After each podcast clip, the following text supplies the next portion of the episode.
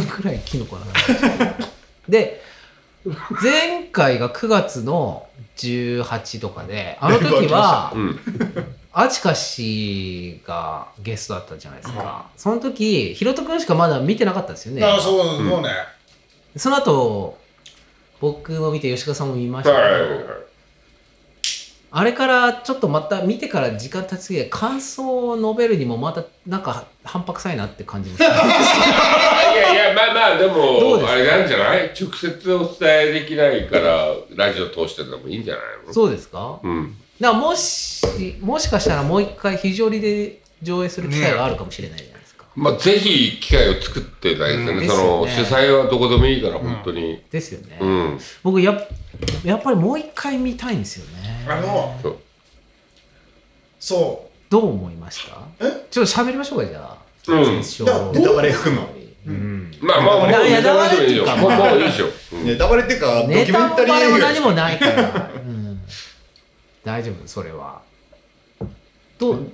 じゃあ、誰がヒロさんから行こう俺もだから本当になんかもう愛しかないなと思って、うか。うん。そう指定もそうだし。うん。こう周りの人からの愛もそうじゃないですか、うんでも浪曲って初めて聞いはいはいはい。たわけですようん浪曲というのがあることは知ってるけども一度も聞いたこともないし、うん。なんすかねなんか予告編が素晴らしく良かったはいはいはいはいはい。じゃないですかはいはいはいで俺俺絶対泣くと思って言ったんですけど、うん。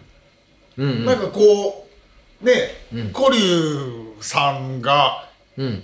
死ぬところがはっきりと出てるわけでもないじゃない、ううん。ん。そうですね。あ、うん。あもうし死んじゃってんのっていう感じでちょっとなんかこうはぐらかされた感があったんだけども、はいはいはいはいはい。でも、その俺が見た時まああちかしがうん。舞台挨拶をして、うんうんその挨拶を聞いて、もう一回見るとまた違うあああははいはいはいはいっていうのがいっぱい出るんだろうなと思って、うんうん。はあ。の後にでもそう聞いた後にもう一回見たくなったのはある。あなるほどね。うん。ああ。僕はやっぱりもうなんていうかオープニングがですよ。うん。オープニングがこうエンディングみたいな感じなああ最初がねうん。港で。港で。ああ 浸透して、あのー小染さんが喋ってるわけじゃないですか、うん。あれってもうエンディングなわけですよね。時系列的には。あでそこを見てでその後まあその古龍さんのえー浪曲がうん。あり、でその後小染さんのこうナビロメがうん。あるわけですけど、小染さん自体が練習してる風景はうん。あるんですよ、うん。同じ浪曲を、うん。うん。で本番でのシーンはまあないんですけど、うん。でそれで終わってこう見てみるともう一度やっぱり古龍さんのあの浪曲をまた聴きたくなる。あー。はいはいはい。それはわかるわかる。であの小染さんが練習している全く同じフレーズのところを練習してるわけですよね、うん。でそのシーンもあるんですけど見終わってやっぱりあの冒頭のやっぱ師匠のあの古龍さんのあの浪曲をまた聴きたいなとか思うんですよね。うん、だからなんかもうループして見たくなる感じはあります。うんもうだからその古龍さんがうん。あのもうダメだったとうん。時があるじゃない、うん。同じ話を2回3回する、あー。俺あれだよ最初分かんなかったのよ、ああはいはいはいはい。どういうことなのかうん、なっていうか。あれ？元々ジフレーズ言ってない、うん、ううん、そうそうそう。あれ？ってなそうそう。だろそうですよね。そう、うん。もうその先が出てこないっていう、そう。その衰えの話じゃない、ね、そうですそうですそうです。ね。ってなってうん、いや本当にそうですよね。ああいうシーンとかほんとグッときちゃいますよね。俺はだから生々しいっていうか、あすごく生のね々しい、優子師匠のあの家の場面がほんと好きでね。あああの食台所でねそう。あの、家のばあちゃんの話聞いてるような、なんかこう、ね、懐かしさを覚えてね。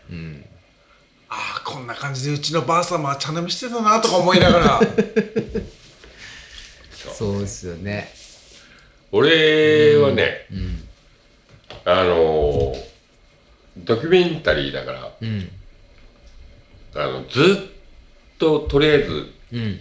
ほらカメラ回してんのかなって思ったのよ、ん。だからあのかあちか監督が、あの意外とおちゃらけたキャラっていうイメージしかなかったのよ。あ正直言って、あのこけしかぶってくれたりとか。い いろんなそういう、その場を楽しむっていう風なとこしか正直見てない。で、真面目に喋ってるとこなんか一つも見てないわけでしょ、でどんだけあの、この映ドキュメンタリー映画を制作するときにそのカットしたコマを切ると。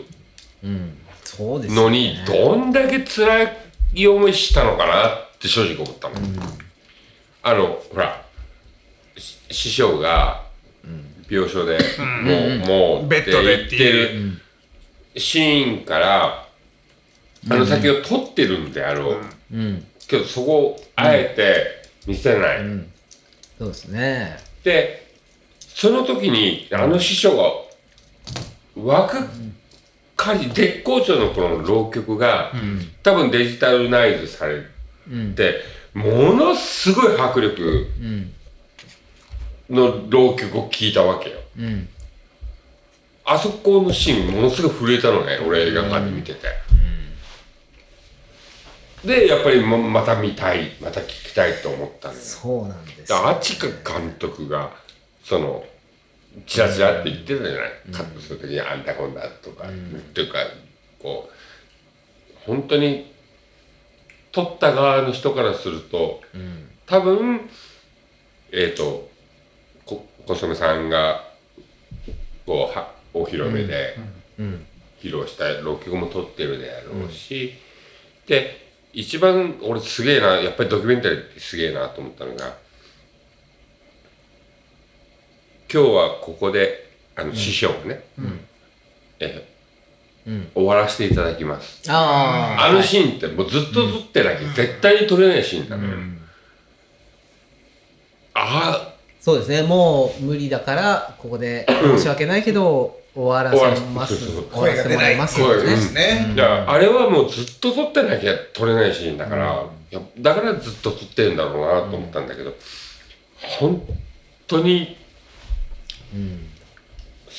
ドキュメンタリーってすげえな。脚本があってまあね撮ったわけではない。ですでも映画全体見ると、そういう。脚本があってできたみたいな映画に最後うん。とかまでこう、でまあそうやってねこうなんか。でもその中で、ほらあ愛とかがちゃんとこう、そうです僕らは感じられたし、もうあれですよ。あちかしも言ってましたけど、こう編集の大変さうん、は、うん。渡辺君が言ってたじゃない。そうですよ。湯浅と非常にもう、莫大な時間取ったんですよ。そうですね。莫大な時間取って2時間に収めなきゃいけないくて、いっぱい取って、例えばあのガッサンに伊沢さんとか、うん。ミスルさんとかが行ったやつとかもめっちゃ長い時間取ってるのに、俺の出番これだけかって伊沢さんがめっちゃ切れてて、今するわけじゃないですか。5秒ぐらいですか。ねえ。なので、あのドキュメンタリーのあの編集たるやっていう、いやまあ大変だと思いますよ。でもあえて本当にあの知り合えてよいまあ失礼な言い方になるかもしれない。見れてよかった、ね。り合えてよかった見れてよかった。まあまた見たいっていう、そうですね。また見たいっていうか僕やっぱりあの冒頭に冒頭オープニング最初のシーン、うん。あそこは最初にまあ見てるんですけど、うん。見終わった後にやっぱあそこのシーンに戻りたいんですよね。あうん。れはずるい作りですね。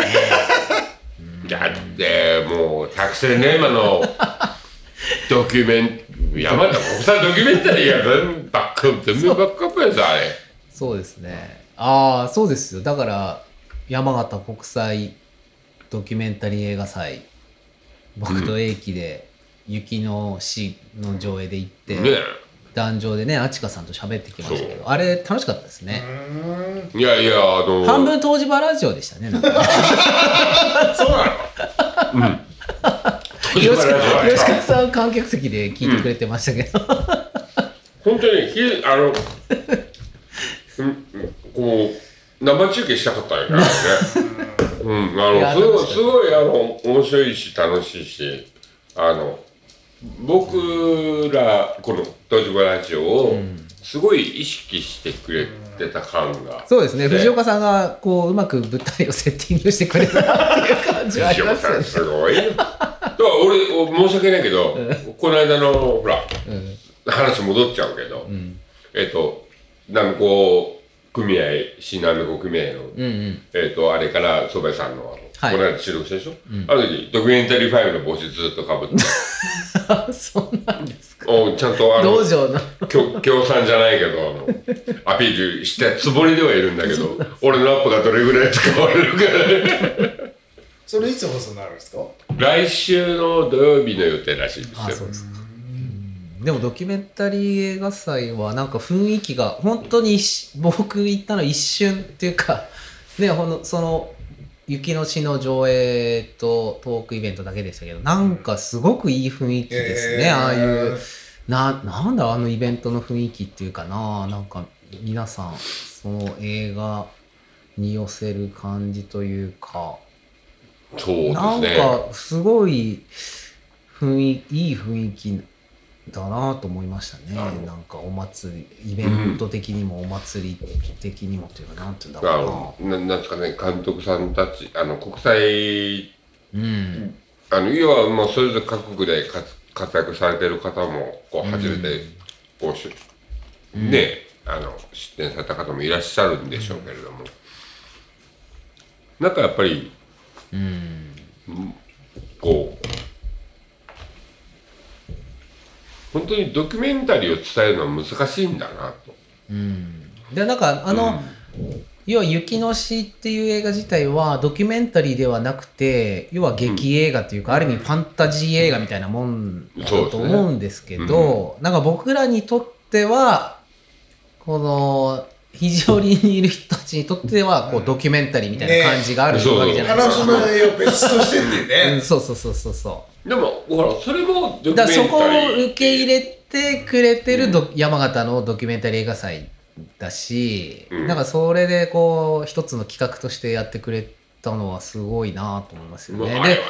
ご家族の方も来てくれてね。ね。一緒に喋ってお孫さんとかあのね。会は熱かったよ。熱かったですよね。俺面白かったですよね本当にね。だ実際その畑野監督の娘さんとお孫さんも来てくれてそうでうん。肘折にもね普通に小さい頃に来て泊まってくれてたんですよ。ね。う。んだからもうなんか、こうやっぱりつながりがありそれをこう、思い出していただきそれを大事にしていただいてる。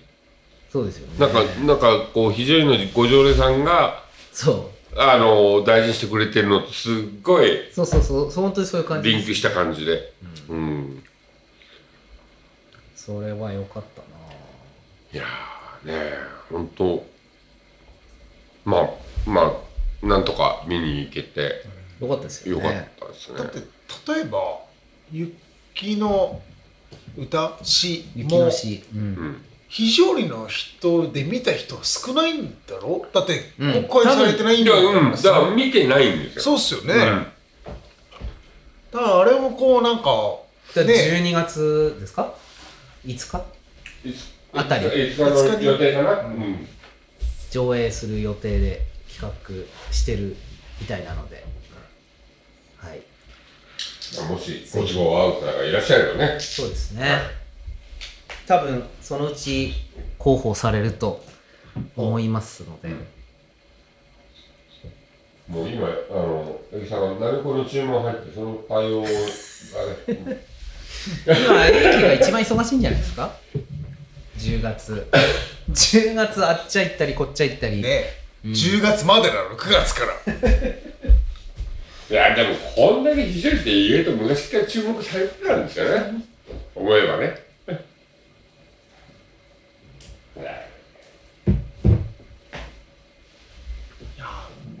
せっかくですからねその辺で絶唱の曲ストーリーもやりたいっすよね。いやあのー、いちょっとやりましょうよ。あのみんな今感想言ってましたけど俺見てないから何も言えなくて。いやいや、もう、ぜひやりましょう、やりましょう。あのー、っていうか、俺はいいつか肘折りで絶対やってくれるはずだって信じて。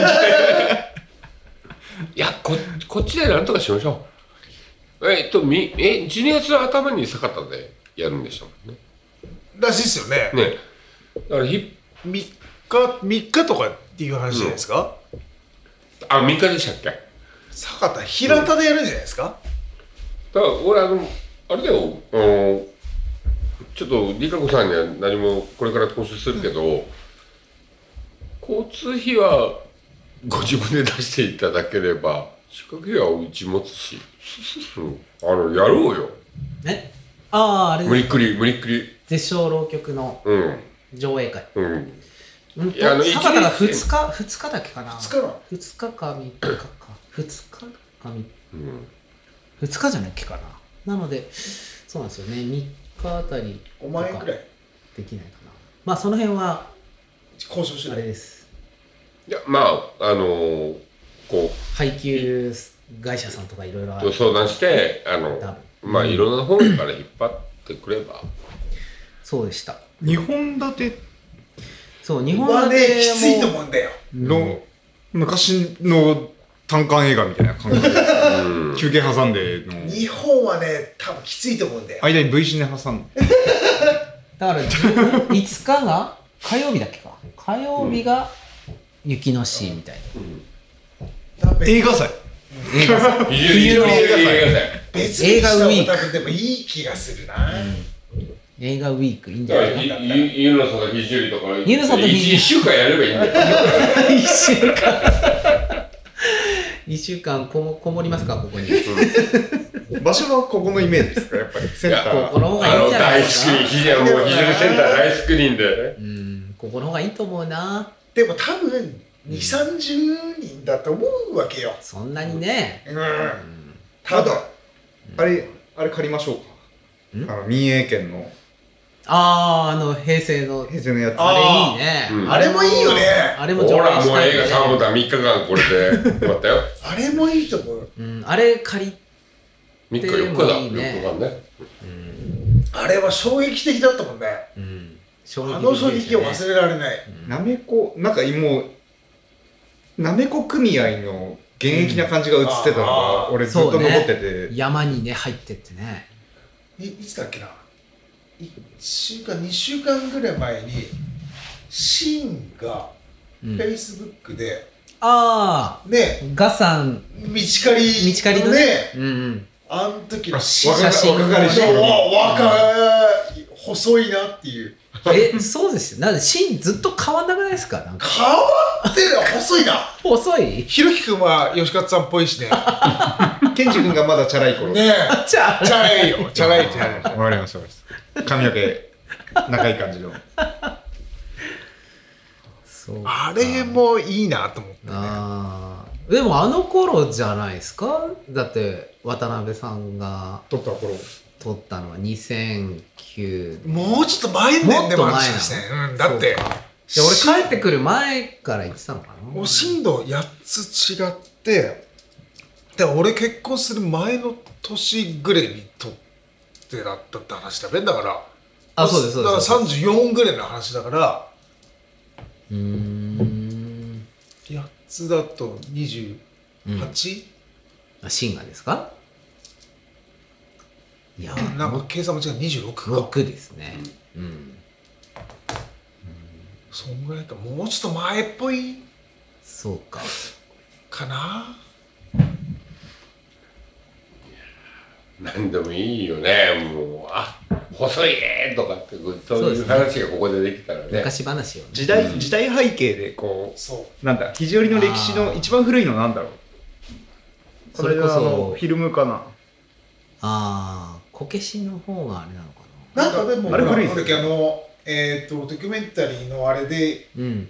金弁のとこでやったやつのああはい除はい、とかそうですね。のやつも、うん。雪のひん？雪の肘折温泉でしたうんあそうね。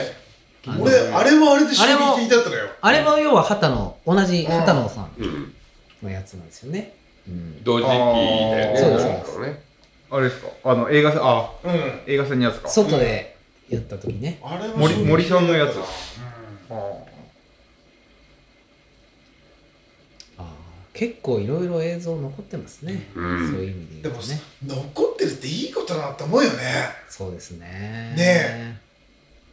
後から見るとね。ね。うん。映り込んでるのがとんでもない情報量映ってますもんね、うん。ね確かに、ね、宮様のやつとかとんでもないなと思って あのカラーであのあの時代の人を集めてそうだよね。旗食ってるああいう映像とか衝撃ですよ。あでもあの時代はだって皇族が来るっていうのはもう一大イベントなの多分、そうでしょうね。うん。うん、だって、うん。テレビもないし。うん、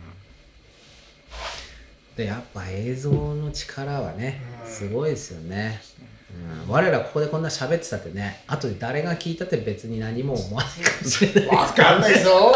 いやいやこれアーカイブで残っててねええ いやいい俺らの子供世代が。あいやいやそれはね聞かない聞かれたくないです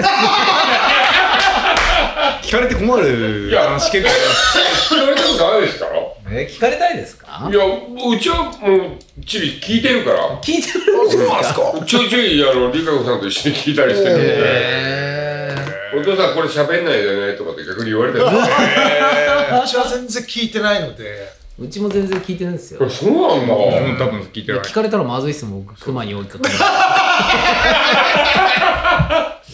ていやもう過ぎたことだからいいんじゃないのいや聞いてないのを前提で喋ってるからな。ああまあまあ。いやでもね大丈夫だよ。いやこれあんま熊より早く走れたお父さん残れば本当に分かんないよ。30年後ぐらいにあのおっさんらはこんなことをやってたんだなっていうね。うんねそうね。だから今ほらそれぞれがうん。やっぱりやってることあるじゃないですか。はい。で彼らがとか彼ら彼女らが、うん。今日俺ちょっといいちょっと自分とこの話して。いいですよ。うちのいいっていうかもうずっと吉川さんの話してない。何を今更許許可を求めてるんですか？ねえ。どうぞどうぞ。もう秋キノコといえばおなんかいやっていうか俺が喋ってもしょうがないプロいっぱいいるけどチビがしょ将来ビジョンの話をして要はほら 非常に保育所が3人しかいないっていう話になって。これ焼酎なんだね。確かに。あごめんなさい。っす切れ飲んでたら今ね。はいどうぞ。いいよもどうぞ。うタバコ混ぜてどう？いやそうそうそうその保育所がね、はい。やっぱ3人しかいないと。将来どうなるのかなとかっていう話をお母さんぽそっとした時に、僕が大人になって非常にで結婚して子供できて非常に保育所を通わせてっていうやつを喋ったのよチビおう。こいつは非常にで生きていこうと思ってんだ。いやそれうちもたまたま今日その話にああそうなの？いやだからあれなんですよ。だから保育所がどうなるかみたいなのはいろいろあるんだけど、それってもう地域の問題だよねみたいなうんうんうん。話で、私たちの時どうなるかねみたいなはいはいはい。言ってたから、何かしらなんか意識はなんかあるかもしれないですよね。なんかね、なんか非常にねうん、残って頑張ろうと思ってくれてんのかな。今だけですよ。そうね。まあ、でも今だけいいと思うんだよ。ね。俺もなんかそう、子供に、そう、団子やんないのって言われるわけよ。で、うなの？本人、本人やりたいっぽいんだけど、うん。うん。その、あれですね、バックボーンを知らないわけじゃないですか。そうですよね。いろんなバックボーンを知らなくて、うん。んただ、多分、うん。えっ、と、今のうちの子供の年代は、保育所の時に非常に遊びに来て、うちで行ったり、ホテル屋行ったりして、多分楽しかったイメージがあって、はいはいはい多分学校でも言われるんじゃないですか、たまに。はいはい多分。はいそうかもしれないねうん。そうっすよね。だから多分その子供らは子供なりのこうコミュニケーションっていうかもう、の中で、ん。非常には多分いいとこだとは思ってると思うんですよ。まあまだ世界は狭いですからね。そうそうそうそう。子供たちの世界はね。うんお父さん今日儲かった？とかで聞く儲かったってなんだよ でもそうそう思ってくれてるのはすごい嬉しいなと思ったりもするわけじゃないですか。そうね。外に出ればもっと儲けてる人はいっぱいいるんじゃないかなとか思うんですけいや儲けてるだけの人だからね。どね。なんかこうそう。まあ多分多分彼らは彼らで俺らが楽しそうにしてるのを見て、楽しそうだなと多分思ってくれてるんじゃないかと思うんですよ。でやっぱこう仕事をしてる人が身近にいるっていうか、うん。例えばこう見えるからね。見えるっていうか普通見えないからね。そうそう。何してるか。とかあとお客さんとかが身近にいるとか、そういう環境は特殊かもしれないし。そう。だって、ね。昔なんかこうお父さんの、うんなんすかねこう職場に遊びに行くみたいな,、なんかテレビ番組とかあったっぽいんですけど、はいはいはい非常にもう普通にみんな見てるわけじゃないですか。そうよねそうですよね。誰々のお父さんがん。やってるっていうのを見てるので、そうですよね。でも逆にちょっと行けば見れるのに、ん。ずっとテレビを見てるみたいな感じですもんね、だから見てるから興味ないんだよね。そうね。そう。すぐ近くでそう働い見てるからてるのに興味ない。まあひどいもんだよ。おうあれだ今日お父さんのナメコドリンクか。罰でね いやそういうもんですよね。わかります。でもそうそうこうなんかこう地元に愛を感じてくれてるのはすごい嬉しいなと思いますよね。そうですね。やっぱり何かしら体なりに考えてくれてるのは嬉しいなまあと思うんですそうですね。でもそういうのを経験して外に出てからじわじわとそういうのが効いてくるんじゃないですか。僕なんかもそうだったしな。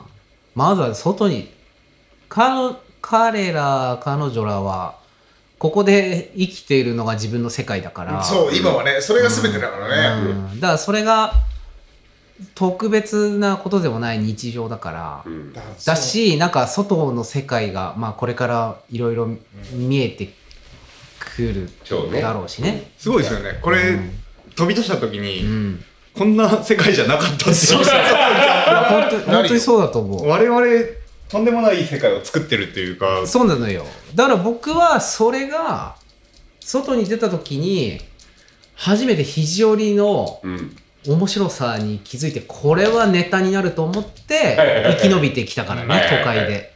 その肘折のネタを使って生き延びてきたから。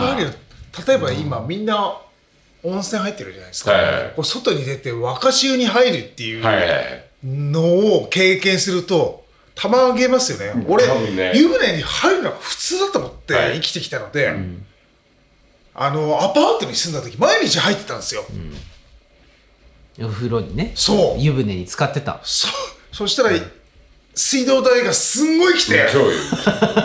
青ざめましたからね湯船に毎日入っちゃいけないんだと思ったので。僕ただじゃなかったんだ。そう。本当ね僕逆じゃないですか。それが当たり前で生きてきて。あのまあしほらこっち実家実家がこうお親父が家建てる前には借家でいてその時って薪くべて沸かしてた。薪で風呂沸かしたんですか？薪でお風呂沸かしてたのよ。であの親父が家建ててまあ住んでっていうかで働き出してたらまあ、あのまあ、ガス水道電気代って当たり前に払ってたのね、それは当たり前って思ってたけどいらないわけでしょ。ここはね。まあそうですね。温泉は温泉なりのいろんな大変さはありますけどね。ありますけど、うん。でもあのなんなんつうのかなこうまあ僕はその前に温泉ってこんなにすごいんだっていうのをこう日々の生活4ヶ月間の中でねちょっと感じたのでなるほど。あれですけど。ここに住んでるとまあ特にもうここ3人はみんなカミネに入りに来るわけじゃないですか、はいはいはい。他の人と風呂入りって普通の人は一切経験しないじゃないですか、うん。うん。あの他人と一緒に風呂に入るっていう、ね。うん。あの、まあね。なので大きくなっても温泉に行ってもあんまりなんかこう苦にならないっていう恥ずかしさがないですよね、はいはいああそこどうなんでしょそう。う都会の人っていや温泉とか多分都会というか銭湯みたいなそう自分家に風呂があって入る人はあー。嫌らしいよ。他他人他人と風呂を共有するっていうのがダメなんですかなのでこう隠すとか。ダメというか。あ肘折の人間って隠さないじゃない。ーまあね。だしなんか同じ湯に浸かるみたいなのって抵抗感あったりするんですかね、多分ある。みんなある、うんこれだって俺向こうだからあれですけどお父さんと一緒に風呂入ってますからね。言ってしまえば。ばそうだねうん。今ね、そうだよね。普通。一般家庭で向こう入りしたお父さんと一緒に風呂入ってないよね。一人しか入れないからね。普通ね裸の付き合いを普通にしてるっていうのは確かに、うん。なんかちょっと前だと銭湯とか、まあそういうのも都会ではあ普通っていうかまああるかもしれないけど。えでもどうなんですか？でもみんな温泉行きたがるじゃないですか、温泉行きたいみたいな、それってやっぱなんかどうなんですか？個室の温泉みたいな。でもイメージ？どうなんどうなんですかね？でっかく。でも特別なんですか？そのみんなで風呂に入るみたいなのは。じゃない？だって基本的に一人で入るもんだからその辺の感覚が僕らは麻痺してるってことですよね。一人で入るもんじゃないですもんね。風呂ってみんなで入る 風呂には誰かがいるもんだみたいな確かにな。それがデフォルトだからな、風呂行けば誰かがいるとかね。だからきなんだろう。一人の方が特別みたいだね。カメに言うで体を洗うっていう行為はね、あの非常に以外の人には苦痛でしかないらしいのよえー、あの湯船のお湯でそう洗洗い流すっていうのはあまあね。ありえないらしい。人が入ったそう。お湯みたいなことね。誰が入ってるか分かんないお湯でで 体頭を洗ったり洗体を洗ったりするのはありえないらしいな、えーでもそれって風呂入るのと一緒ですけどね、うん。だとしたら人が入った風呂には入れないのと同じだと思うんだけどな、みたいな。だからまあ一応ねずーっと新しいお湯,、ねお湯が入り続けてうん。あのだから性善説というか、うん。要は基本的にこう体を洗ってから入るもんだっていうのがまあね、うん。あるっちゃあるんでしょうけどね、でも肘折の人らはあのさらっとかけるしてザボッと入るじゃない。まあまあね。ねえ。うん、でもなんかそういうのって日本人ってなんか変な感じがしません？汚れ的なのって結構強い、日本人ってなんか汚れとか差別とかもそうですけど、そうやって汚れののを意識しつつそういう温泉とかそういうところも楽しむうん。のも OK っていうか、楽しみつつみたいな。なんか非常に矛盾した性質を持ちつつこっちはいいけどこっちはダメみたいなのがあったりみたいなのはありますよね。分か。んないけど肘不思議折市は温泉って特別じゃないわけじゃない？うん。うんでも、うん。普通の生活というか、まあ、温泉場にいない人らにとって温泉って特別なわけじゃない、うん。特別な場所に行くうん。行為じゃない、まあね。俺らが遠出するのと一緒なわけじゃない？うん。そうなんですよねなんかだからその辺がなんか潔癖症なに日本人でなんかそういう汚れとか潔癖的なことを思いつつも温泉はなんか OK でもでもまあないのか。どうなんですか？いやあでももっかんないなともっと広く考えればいいだけかなと思うんですけど、あの所詮お家でねシャワーと湯船がうん。違うよって。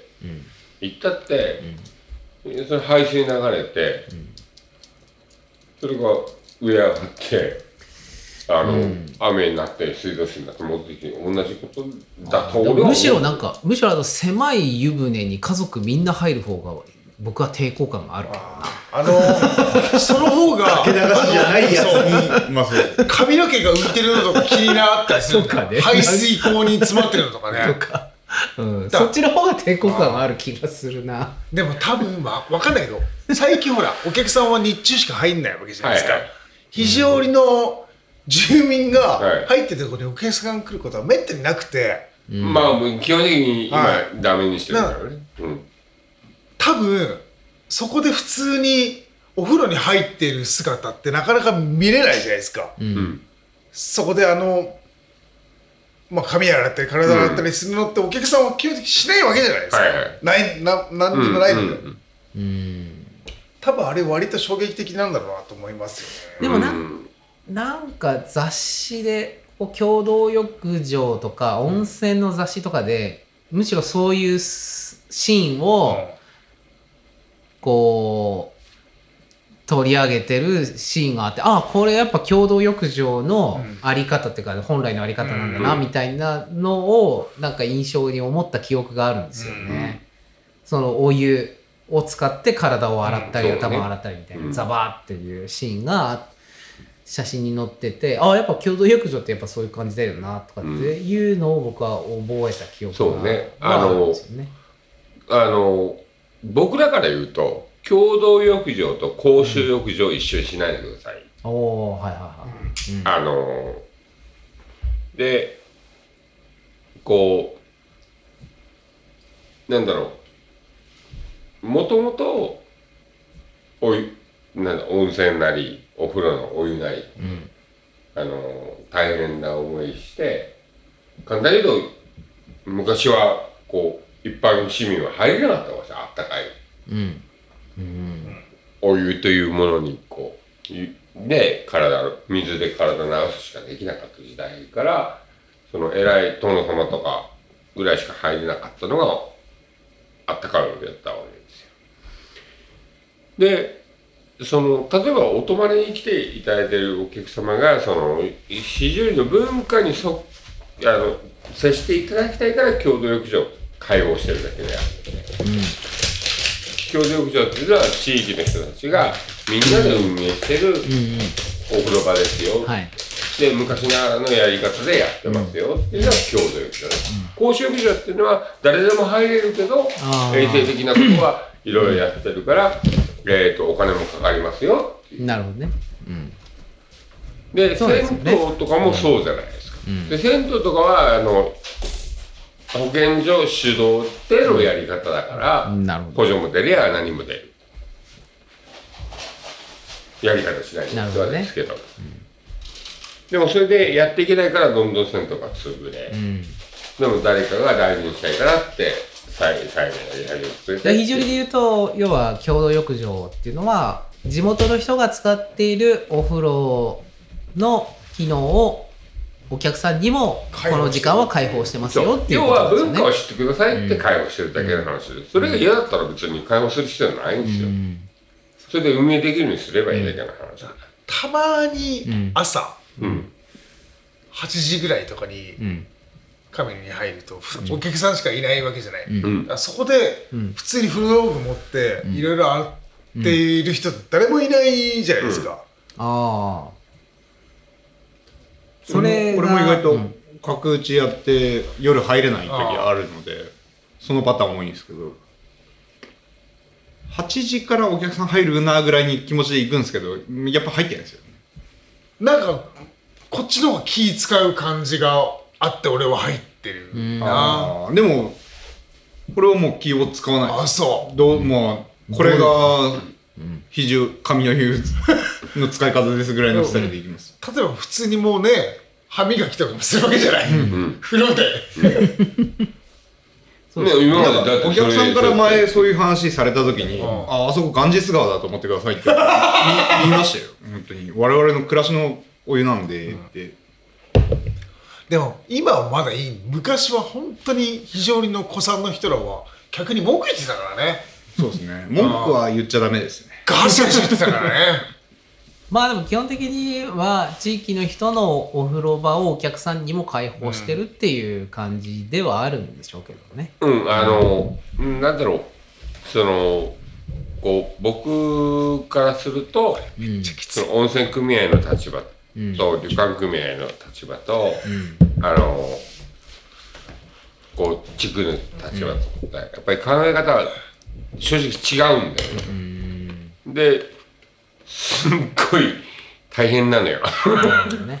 この立場で考えるとこうだし、とかってあるんだけど、ちなみに吉勝カメラに入ったことあります？ないです。あの、お地蔵地さん。蔵様を移動するときだけ。あの、街道祭のお地蔵さんの時だけに、あれも海パン履いて、すいませんって入るだけで、ゆっくり入ったことないんですよ。そうっすねだけど、あの、いい、絶対的に温泉としてはいいお湯っていうのは、あそうので、すね。わかるんだけど、あの、なんだろう。で、お客様がし、その、死の後の言われることはやっぱりあるわけですうまあ、その、お風呂の入り方もそうだし、その、番頭さんのこともそうなんだけど、でも、それは、ここの文化だと思って入っていただかないと、あの、やっぱり成り立たないし。で、苦情の中では村長に文句言うよと。あ、どうぞ言ってください。そうですね。うん。あ、どうぞどうぞ。もうぜひ言ってください。一円ももらってませんから。うん。そうですねあの、うん。あのそういうの言ってもらった方がいいですよ。どんどん言ってもらった方がいい。で、だけど、あの、やっぱり、お湯を楽しみに来てくれてるお客様は、旅館のお風呂の前にやっぱり神の湯に入るんですよ。先に神の湯なんですよ。うん時間的な制限、だって朝8時から10時のチェックアウトまで、うん。あの入れるわけですから。まあねだけど、何よりも神の湯にこう入る。別に旅館のお風呂で全てを終わらせてから、一そうです回ね落ち着いて神の湯に入っていただければ、まあその歯磨きしてる、いや、だってここは地域の人のお風呂ですからねっていう。ね。でもそれを皆さんにも楽しんでいただきたいから、開放特に神の湯っていうのは、まあ非常においては歴史的にも始まりのお湯なので、あのぜひ楽しんでいただきたいと、でも昔からこうだったんですよっていうだけの話で。それを禁止とかっていう流れっていうのはちょっとおかしいかなとは思います。